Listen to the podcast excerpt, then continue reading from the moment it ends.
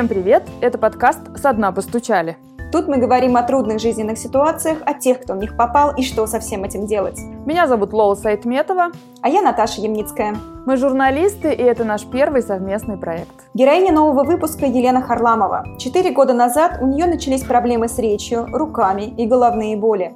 Оказалось, что у Лены опухоль мозга, и чтобы ее удалить, нужно делать трепанацию черепа.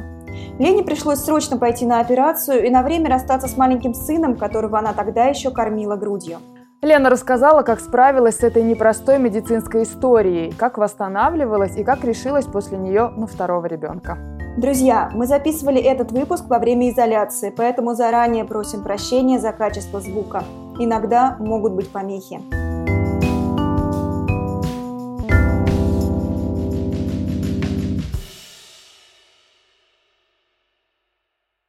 Расскажи нам, пожалуйста, о первых признаках проблем со здоровьем, когда стало понятно, что что-то идет не так. Когда я поняла э, первое, что что-то идет не так, это было начало января. Мы гостили у родителей с э, сыном. Я, муж, сын. И мы с мужем собирались на каток. Где-то часов в пять вечера. И он мне говорит, а там прокат, э, Коньков, ты паспорт возьмешь? Я говорю, да, возьму паспорт. Я пытаюсь сказать слово паспорт. Я п п п п. Он начинает ржать, я тоже.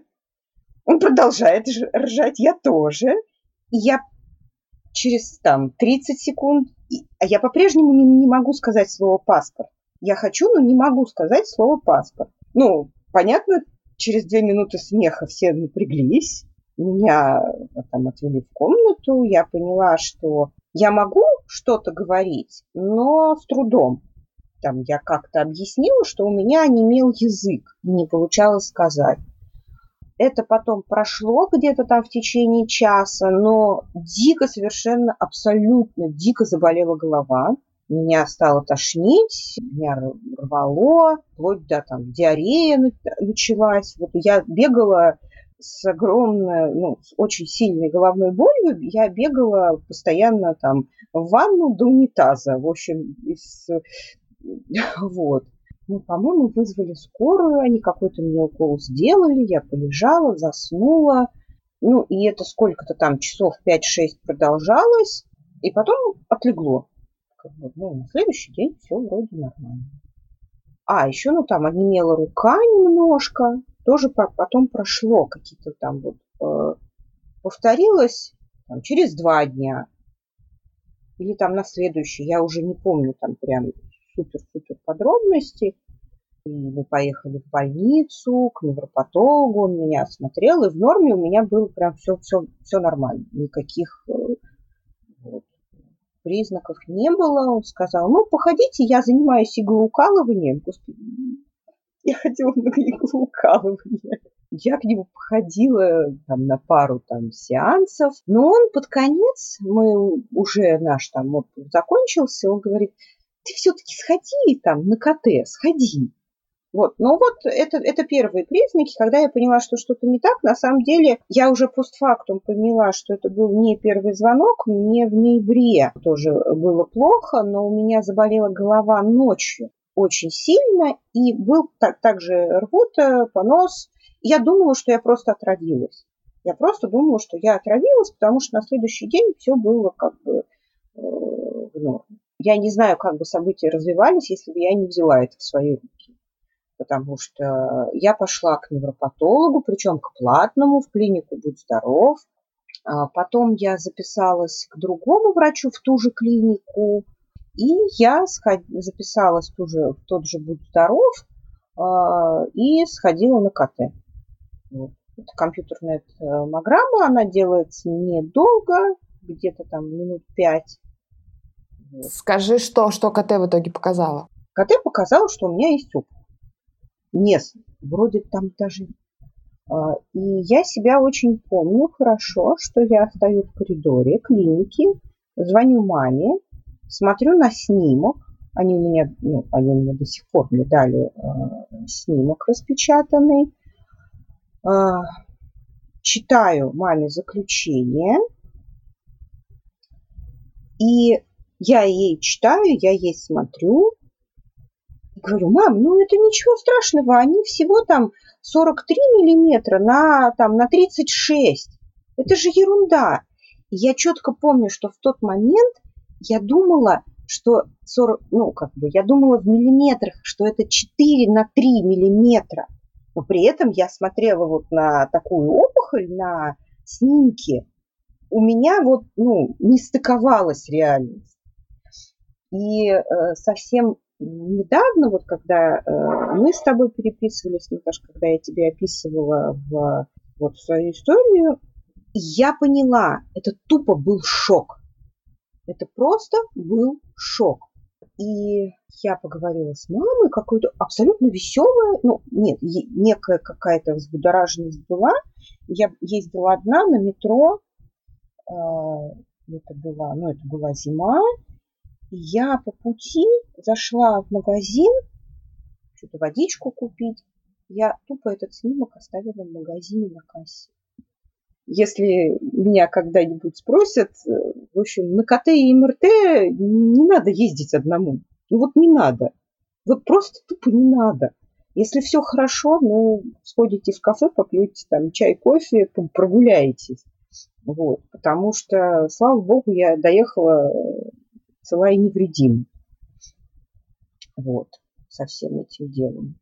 И, и действительно я поняла это вот, ну, спустя 4 года, что у меня был шок. Тогда я этого абсолютно не, ну, как бы не осознавала. А что было после? Когда ты приехала домой, э, ну, например, проснулась на следующий день, то вот как ты себя чувствовала, какие были основные эмоции? Ну, пипец, надо идти к врачу. Надо кого-то искать нормального. Ну, мне очень понравился вот второй невропатолог. Он был такой, ну, адекватный. Я к нему сходила второй раз уже с, с этим снимком.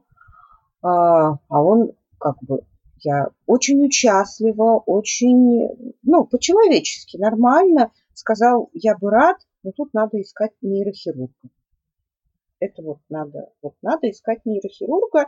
И тогда мне на самом деле повезло, потому что я знала, что у моей очень близкой подруги, ее родной сестре делали тоже трепанацию, операцию на мозге, и я звоню ей, говорю, Марина, мне нужны контакты врача.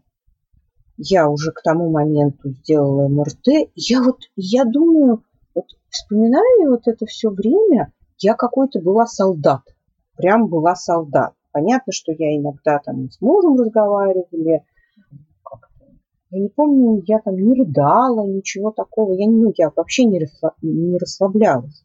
Я особо не, не принимала и даже не особо искала что-то помощи. Я там, я помню от этого времени, что я там шур-шур-шур метро, я в ЦКБ там нашла себе э, супер там мощный аппарат, МРТ, читала, чем они различаются, как-то все. Ну, наверное, в этом, ну, это мой, наверное, мой тип реакции на, на стрессовую ситуацию. Я про вот, я, в общем-то, я это про себя знаю, а, что мне нормально что-то делать. Ну, и, и не скажу, что я впадала там в какое-то каменное что-то, полную заморозку. Но, понятно, я не могла себе позволить расслабиться. Вот. Потом я съездила к этому профессору, Антонов Геннадий Иванович. Дай бог ему здоровья. Он посмотрел снимки, сказал, ну что, давайте оперировать. Реально он смотрел их минут 10, да даже меньше. А как тебе была такая быстрая реакция, что тебе вот так быстро дают какое-то решение. Но на самом деле я понимала, что, ну, как бы эту фигню надо удалять. Это менингиома, опухоль мозговых оболочек. Ну, как мне, Наташа, ну, конечно, мне бы хотелось э, какого-то там более, наверное, человечного подхода, что ли. Я не скажу, что там э, Геннадий Иванович был бесчеловечным. Нет. Ну, он был четким, по-деловому. И это все в общем, касается всей, всего моего больничного опыта. Там делают дело. У меня нет в их э, сторону упрека, что это, ну, в общем-то, это логично. Они мне помогли. Знаешь, какой еще возник вопрос? Вот э, все-таки твоя мама медик. Понятно, что ты подумала, что она небольшая. А вот э, мама, семья, они понимали, э, может быть, масштаб, не знаю, как сказать, они понимали серьезно? Слушай, э, ну, наверное, они как-то как нервничали. Ну, меня никто не пугал. Была, в общем-то, нормальная жизнь. Никто и не пугал супер. И не могу сказать, что прям супер поддерживали. То есть семья тоже как будто бы была как такие собранные рота, рота солдат, которые вот они идут да, в бой. Да, И главное конечно. его выиграть. Мама говорила, что все будет хорошо, все будет хорошо, не волнуйся, мы тут э, хихихаха и вообще вот, все будет пучком. Ну, муж такой был напряженный, я помню. Напряженность, он Сейчас бы я бы об этом и сама бы больше говорила. Ну, а тогда это было ну, очень, очень внезапно. Скажи, а когда тебя госпитализировали, вот что было самым сложным, когда ты готовилась к операции? Там, ожидание операции или, например, там что-то, что было в общении с врачами или медперсоналом? А, самое сложное было, что там буквально уже перед операцией у меня начали эти шпарить приступы было там два дня подряд, там через день. И это было больно и ужасно. Понятно, я уже об этом забыла. Вот я сейчас вам рассказываю, я вспоминаю. Вот этот полумрак, это вообще выключенность из жизни, ну, отвратительная, постоянная рвота и ну, тяжело. Уже, уже хотелось, блин, ну давайте уже сделаем, чтобы это все прошло. Ну, я правильно понимаю, что там сомнений, что операция нужна, не посещали тебя? Нет, нет, нет, нет, нет, не посещали. Я как-то, я на самом деле там, супер большого количества вторых мнений не брала. Я сама бы почитала, что да, есть там радиоволновая терапия, что опухоли могут удалять радиацию, уменьшать. Но это в случае, когда она находится в труднодоступных местах, и она не такая большая.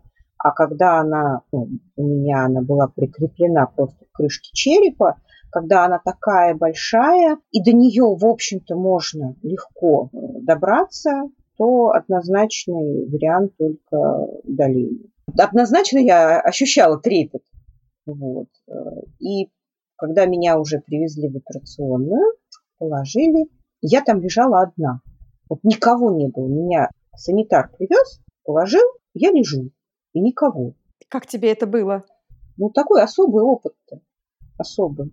Очень хотелось, чтобы кто-то пришел. Просто, просто, просто, просто, чтобы пришел живой человек. Вот. Ну, а дальше я, я проснулась. Я проснулась в реанимации. Это было, конечно, отстой это было, это было отстойно, меня тошнило, мне было, очевидно, страшно, неуютно, дискомфортно, плохо. Я, ну, операция началась утром, где-то к вечеру я очнулась в реанимации. А на утро меня стали переводить в палату, и не помню, в какой момент я увидела маму в белом халате мама взяла свой халат и как-то пробилась. Но еще, я еще не была в палате. Скорее, когда вот, ну, к реанимации она подошла, да, это было такое... Я заплакала, конечно. Слушай, а вот э, ты описывая ситуацию, ты писала о том, что не хватает э, и пациентам, и врачам психологов. Вот опиши, как ты человек, который там был, чего не хватает в те периоды и в тех ситуациях? Ну, на самом деле, э, ну, первое, что приходит, даже, может быть, знаешь, не, не только психолог, конкретно психологов на местах, а, наверное, не хватает, первое, врачам времени, врачам фокуса не только на теле, не только на пациенте, как пациенте, а фокуса на том, что это отдельный человек. И хорошо бы поднять глаза от его снимка черепушки и посмотреть на него, просто его увидеть. Вот из, из, мне не хватало, а, вот чем мне очень понравился врач Силаев его фамилия, невропатолог, он меня видел, а э, в больнице меня не видели. Я не говорю, что они плохие врачи, нет, они хорошие врачи. И вниз, их и не учат, и никогда не учили. Это, это другой фокус системы. Вот. И понятно, ну, как бы тупо механически добавить в больницу психолога, чтобы что? Как бы это ни, ничего не изменит. Добавить там, курса по общению с пациентами в медвузы, да. Добавить просто информации, каких-то семинаров, буклетов для врачей, как пациент переносит такие вещи, чтобы они тоже были, просто знали об этом, знали об этом. Для меня в моей больничной, даже вообще вот в том периоде и даже в операции, неожиданным и э, достаточно стрессовым был момент, когда очень стрессовый когда мне сняли повязку. И я увидела на лбу с шириной где-то, ну, там, ну, наверное, с, с, со станок машинки, вот, которые бреют, просто вот там дыру, а остальные волосы были по пояс. А на голове змеилась вот такая лысая дыра. Лучше бы меня они вообще целиком на побрили, я не знаю. Ну, наверное, это было не лучше бы. Это ощущалось как насилие. Но это мной ощущалось как то, на что я не давала согласия. Это не добровольным было. И все, начиная там от э, врача, который мне снимал повязку, и заканчивая моей подругой-психологом, говорил, да господи, да волосы, да отрастут. Но не они трогали шрам. Не они там в течение полугода и дальше, э, когда моешь волосы, зачесываешь, и вот этот щупать ежик этот под волосами, а видно или не видно, а уже насколько отросло. Ну, я не говорю даже про сам э, шрам, там все, вот все это, а вот про, про волосы. И, конечно, это тотальное обесценивание всего вот, вот, вот этих моих переживаний. Вот это, вот. это же не, не ноги, не зубы отрастут. Да, отрастут, да, они отросли. Но это не, как сказать, это не я давала согласие на то, чтобы мне вот это сделать. На самом-то деле не так много нужно сделать для того, чтобы облегчить то, через что люди проходят в этих стрессовых ситуациях. Не так много. Ну там, например, если бы там не объяснили про операцию, если бы э, чудесный этот лечащий врач мой не сказал, ну, ерунда какая, волосы, а просто бы сказал, да, понимаю, точка. В общем, это, ну, по, по словам, это разница даже не, не в том, что надо нанять штат психологов, а просто, что этот вопрос надо подсветить, что он важен, что он присутствует, что он существует, что каждому человеку, который проходит через такие ну, внезапные жизненные испытания, связанные со здоровьем, а значит с э, жизнью и смертью всегда, что это непросто, что в этом есть не только какой-то физиологический аспект, что мы больше, чем наше тело. А вот ты все-таки думала, как бы ты, как было бы лучше? Тебе лучше бы знать, э, что вот смотри, у тебя будет вот здесь место со шрамом. Вот здесь у тебя не будет волос. То есть тебе, как бы ты хотела это услышать? Я хотела бы, чтобы мне предоставили, во-первых, чтобы со мной об этом поговорили, потому что реально мы с мамой думали, мам, стричься или не стричься, что делать-то? А, со мной бы об этом поговорили и сказали бы, у вас есть такой, какие такие варианты. Вы можете ничего не делать, например, мы вас обреем в процессе операции, а потом вы как бы вот э, мы знаем, что наши пациенты просто потом аккуратненько стригутся, и все там обычно нормально. А так и, а, а, так и оказалось, что я пош... когда я смогла там ходить, э, я пошла в ближайшую парикмахерскую, сделала короткую стрижку, и мне там как-то прикрыли это все. Либо там, ну, просто, просто об этом, наверное, сказали. С одной стороны, мне абсолютно не хочется быть неблагодарной и критиковать труд очень нелегкий труд людей, которые посвящают этому свои э, жизни. И лечащий мой врач, хотя у него там выходной, но он приходил ко мне и в свой выходной. Там реально люди живут этим. И мне совсем не хочется быть неблагодарной. Я очень им благодарна. Но при этом хочется удерживаться где-то между. И не хочется э, между этих двух позиций, не хочется терять себя и э, обесценивать собственные переживания и переживания всех тех людей, которые были там до и после. Как-то хочется и про себя не забывать, и про остальных, и, и не обесценивать ни себя, ни врачей. Вот так. Все, все молодцы. Все как, как могут справляются в этой ситуации. А скажи, пожалуйста, поскольку уже, да, там ты изучала этот вопрос, уже прошло время, все-таки есть какая-то информация или предположение о причинах возникновения этой опухоли? Ну, профессор сказал, что она была очень давно, и что, возможно, а, от травмы, и меня в 18 лет сбивала машина. И, ну, это мои предположения, что просто рост ускорился с беременностью. Это же очень частая история, которая, что э, женщина рожает, и потом у нее рак, рак э, груди, рак мозга и, про, и прочее.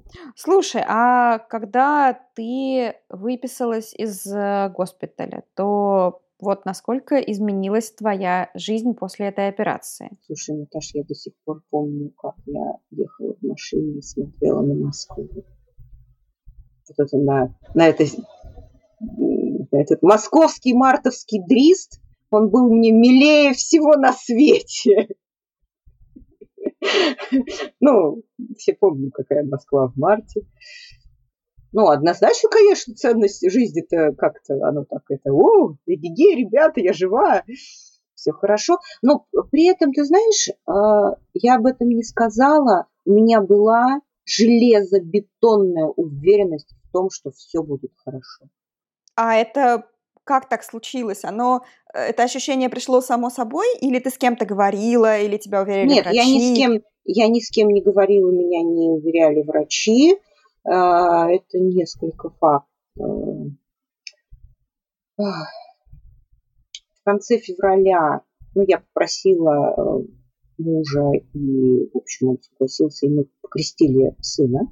И я впервые, да, как раз в конце февраля, я думала, что операция будет после февральских праздников, потом она отложилась, и буквально накануне я съездила в храм. Ну вот сначала я съездила в храм, впервые исповедовалась, причастилась, потом мы покрестили сына. Ну вот ты задала вопрос, а откуда у меня была эта уверенность. Я не могу сказать, что это на сто процентов оттуда.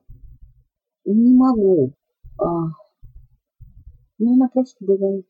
Лен, скажи, а когда ты готовилась к операции, ты была как солдат, да? Ты была прям очень собрана и не давала особо ходу эмоциям. А когда операция миновала, и ты уже вышла, тебя не накрыло, не догнало случайно вот этот? Слушай, меня, меня догнало, когда я сняла повязку в больнице. Я опять-таки это очень ярко помню, очень ярко. Я смотрю на себя. Я, я сделала, у меня есть эти фотографии. Я когда отрыдала, умылась, вернулась в палату. Я сделала фотографии эти, чтобы, ну, чтобы помнить, я понимала, что это очень важно. И я прям вот, вот, вот на волосах меня прорвало. И вот тогда. А дальше, ну, в больнице было, с одной стороны, тяжеловато, но... Я, кстати, почти не думала о сыне. Я на, на самом деле, я, я на самом деле отдыхала, когда мне стало там, прошла вот эта тошнота, я-то что-то читала, что-то слушала. У меня была такая милая соседка, бабулечка, я как за ней трогательно тоже ухаживала, ко мне приезжали. И как-то я на самом деле с теплом вспоминаю вот это больничное время, и потом ты спрашивала, что, что, что в моей жизни изменилось потом. Вот сейчас, конечно, многого я не вспомню из каких-то так, таких вот изменений, я помню, я через какое-то время попыталась сама пропылесосить. И я поняла, что нифига, я не могу это делать. А почему? Ну, ну слушай, Наташа, имеешь 16,5 сантиметров шрам на голове, когда пылесосишь, вот так вот делаешь, наклоняешься вверх-вниз. Да. Меня просто замутило, но мне стало плохо. А-а-а. Мне стало просто плохо, и на самом деле я, а, ну, например, там достаточно быстро ходить я смогла где-то через месяц. Ну, какой-то вот такой вот прям нормальный темп. А до этого все очень медленно приходилось делать. Ну, я что я сделала? Я нашла домработницу. Отличный план. Да, вообще. Слушай, если бы не операция, я бы этого не сделала, да, серьезно. Я нашла чудесную женщину, и она к нам ну, два года приезжала, и уже потом, и когда я родила младшего, это мне было очень как-то...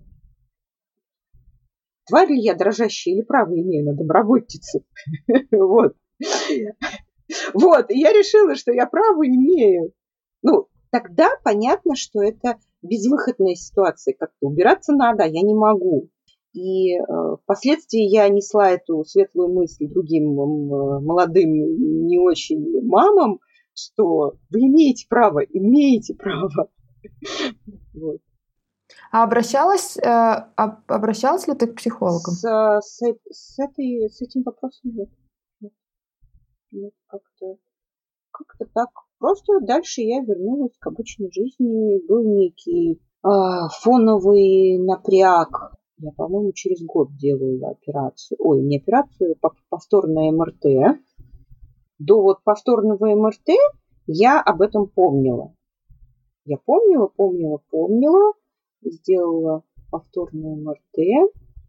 Потом я забеременела второй раз. А ты не боялась, кстати, беременеть второй раз после такой Слушай, операции? Слушай, я задавала вопрос э, вот, э, нейрохирургу. Он сказал, что, никаких вообще противопоказаний. Давайте, беременейте, рожайте, когда вот э, ну, хотите через год, через полтора. В общем, никаких противопоказаний у вас нет. Я прям настойчиво задавала ему вопросы. Ну и опять-таки я была что-то уверена, что все будет хорошо. Слушай, Лен, а вот э, с момента, как тебе сделали операцию, и какое-то время ты э, не могла делать, э, ну, вообще повседневные дела в том же темпе, да, и наклоняться было сложно.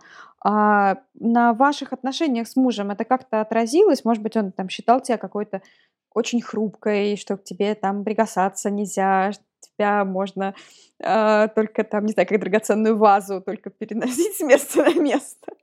Ой, хорошо бы это на, от, отразилось бы на моем отношении к себе бы, в первую очередь.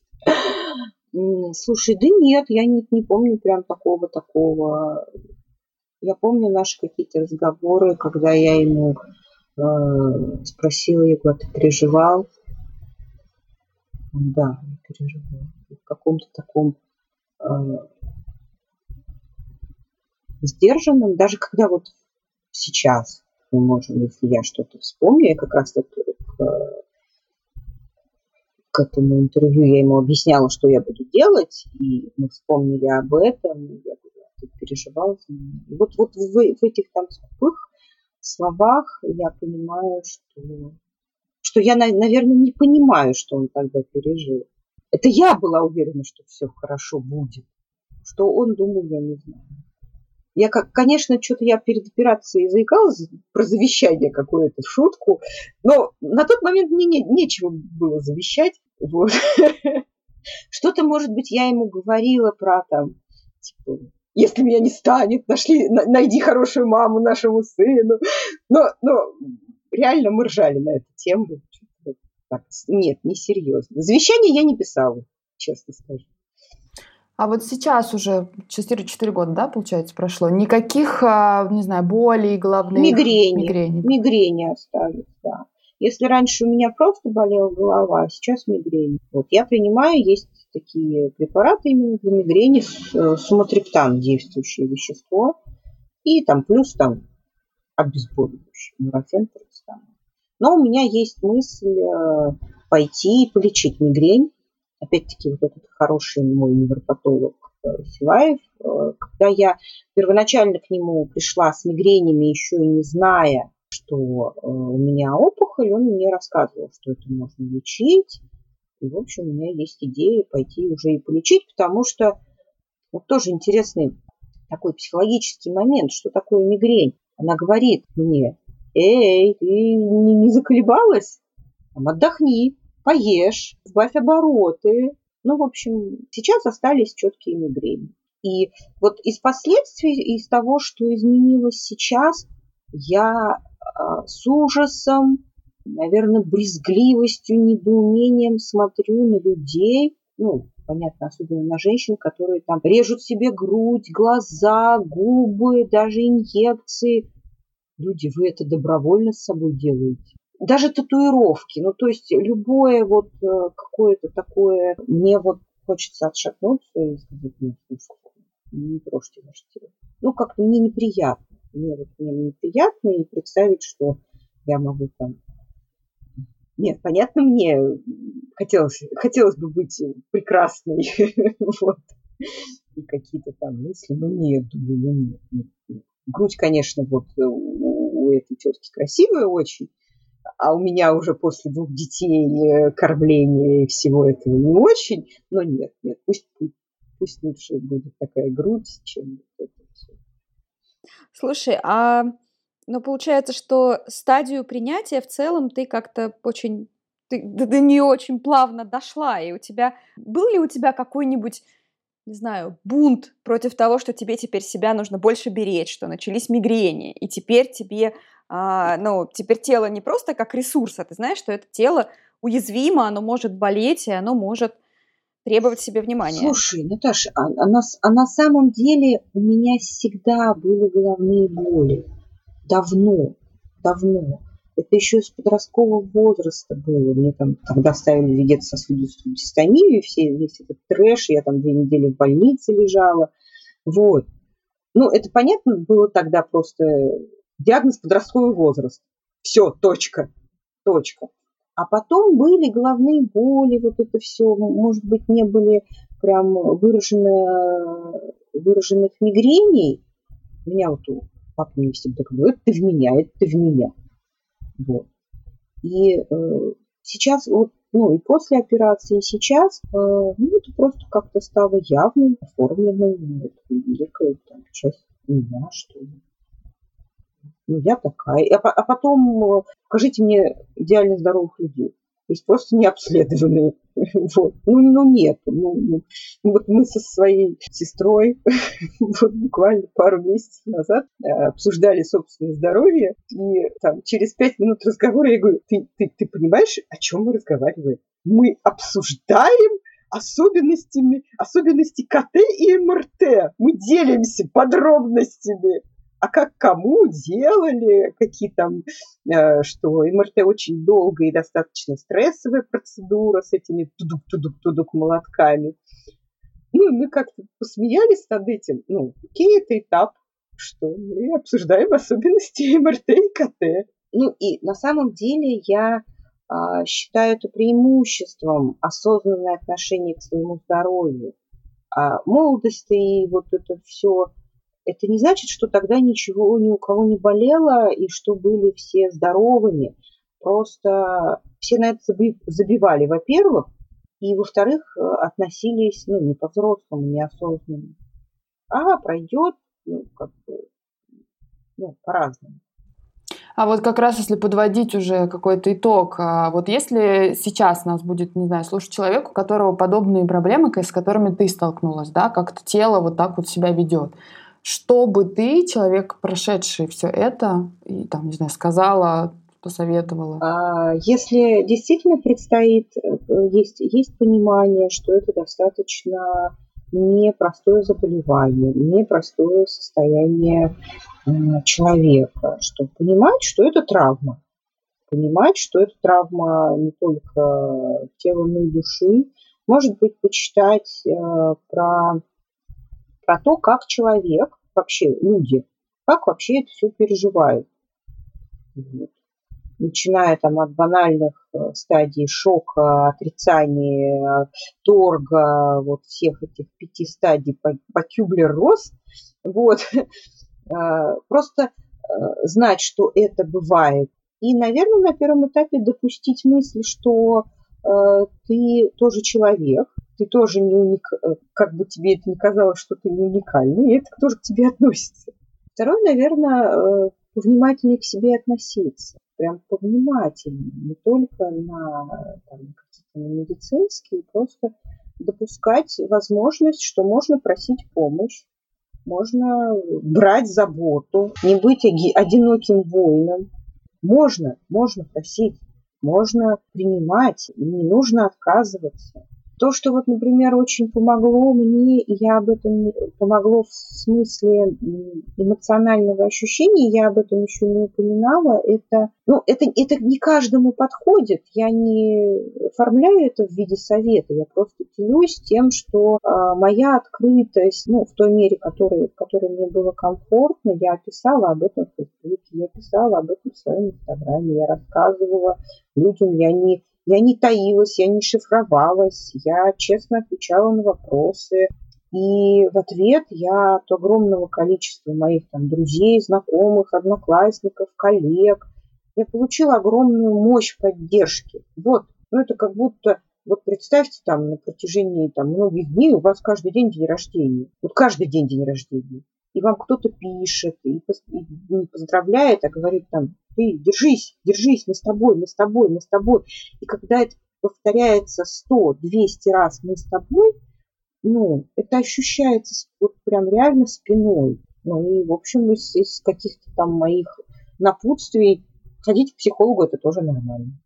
Просить помощи, если не с кем. Понятно, что близкие-то, они сами в шоке. И все на, на самом деле, я не помню, что меня кто-то там ну, да, муж обнимал, говорил, что все будет хорошо, но я понимаю, что им тоже было как-то так, им самим было пережить это все. Мама меня, кажется, вообще ходила там с улыбкой 24 часа в сутки. Так что, если не хочется нагружать близких, ищите помощи, это, и это вообще нормально. Самому о себе заботиться, это вообще нормально и круто. Друзья, напоминаем, что у нашего проекта есть страница на Патреоне, где вы можете найти текстовые версии наших интервью и дополнительные эпизоды, не вошедшие в основной выпуск, ну или просто угостить нас кофе. Это был подкаст «Со дна постучали». Подкаст о том, как не отчаяться, оказавшись в трудной жизненной ситуации. С вами были Лола Сайтметова и Наташа Ямницкая. И мы благодарим за помощь студию «Подкастерская» и Льва Пикалева.